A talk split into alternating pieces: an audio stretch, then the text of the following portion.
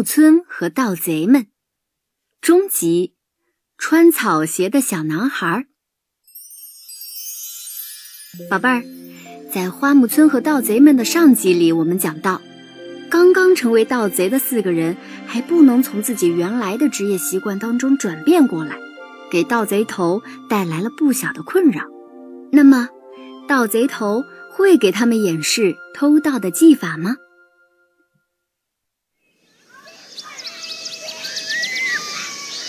然，树林里传来一大群孩子的叫喊声。有盗贼，快来抓他！虽说是孩子的声音，可这么一喊，还是把盗贼头吓得跳了起来。孩子们挥动着绳子和树枝向远处跑去，盗贼头这才松了一口气。啊，原来孩子们在玩抓盗贼的游戏呀！就在这时，背后有人叫他：“叔叔！”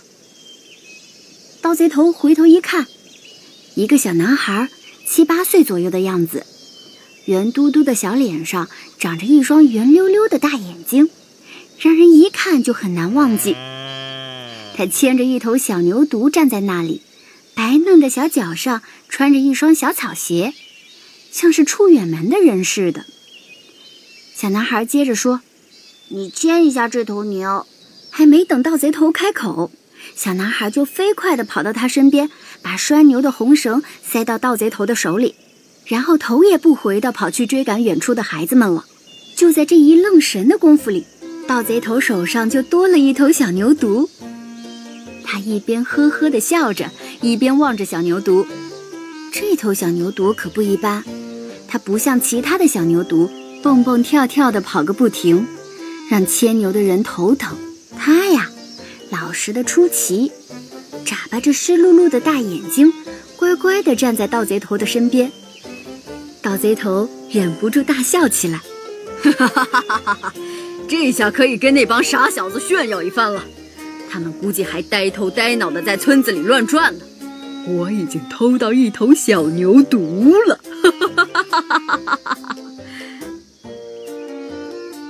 笑得过头了，他连眼泪都笑出来了，笑声慢慢变弱，眼泪却一直流个不停。盗贼头不由得想起了那些伤心的往事。在他当盗贼的二十多年里，没有人给过他一个真心的微笑。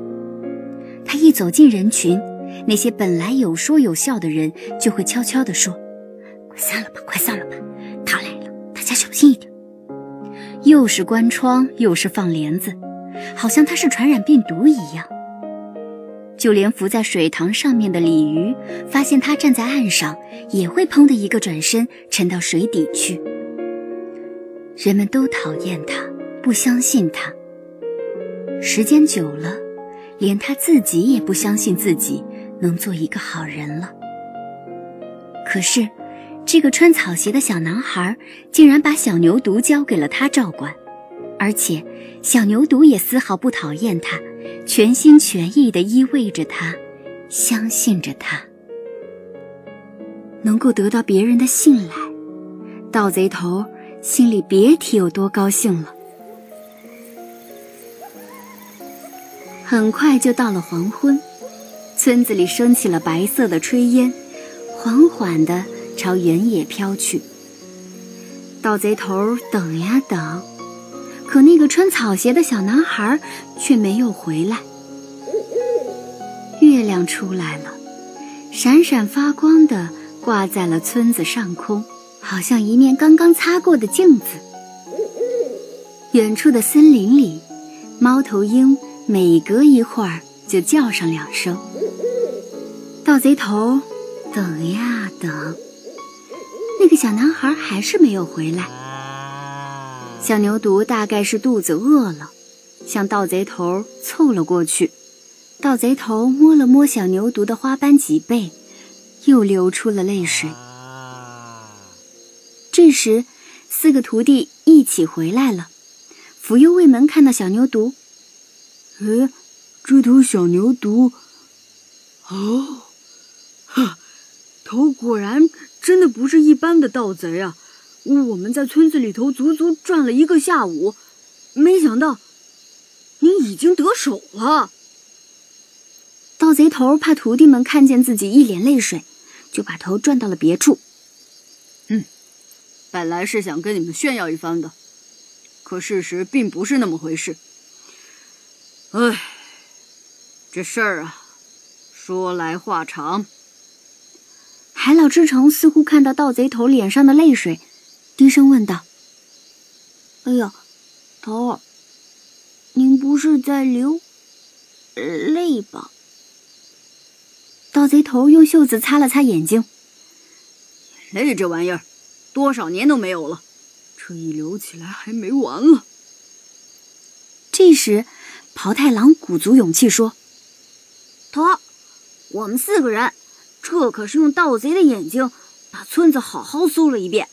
福佑卫门看清楚了，一共有五户人家有金茶壶。海老之城仔细研究了五座仓库的锁头。”确认只要用一根弯钉子就可以撬开。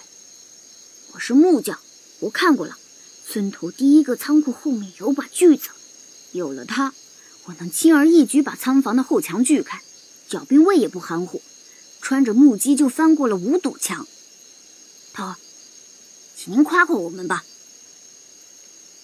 可是，盗贼头却没有理会跑太郎，他说：“我是受人之托。”照管这头小牛犊呢，可是那孩子现在还没有来取。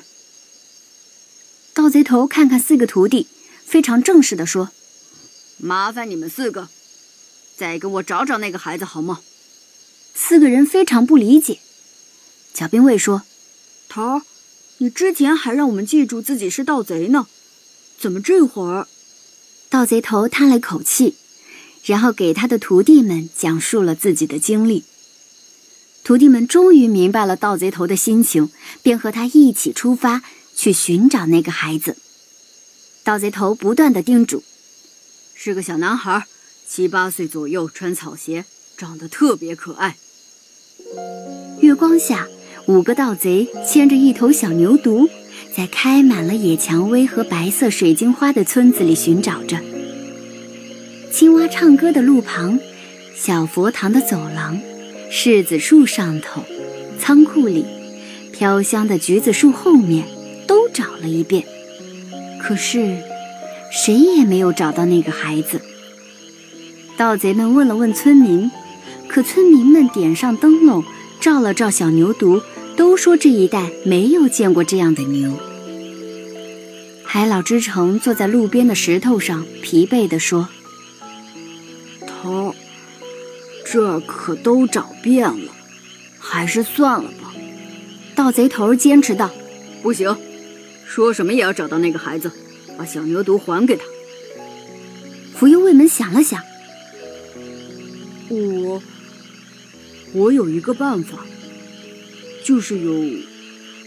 盗贼头连忙问：“什么办法？”